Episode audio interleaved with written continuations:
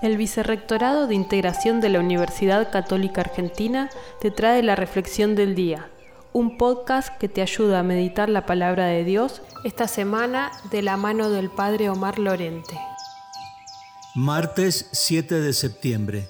Comentario al Evangelio según San Lucas, capítulo 6, versículos 12 al 19. Jesús ha rezado toda su vida. En el encuentro con el Padre ha descubierto quién es y qué debe hacer. La importantísima decisión de elegir a sus apóstoles viene precedida por una larga vigilia de oración. La página evangélica de este día nos ilumina. Rezar no debería ser solo la lectura o repetición mecánica de lo que han dicho otros, sino, como decía Santa Teresa de Jesús, estar muchas veces a solas con quien sabemos que nos ama, porque la oración es un diálogo entre amigos.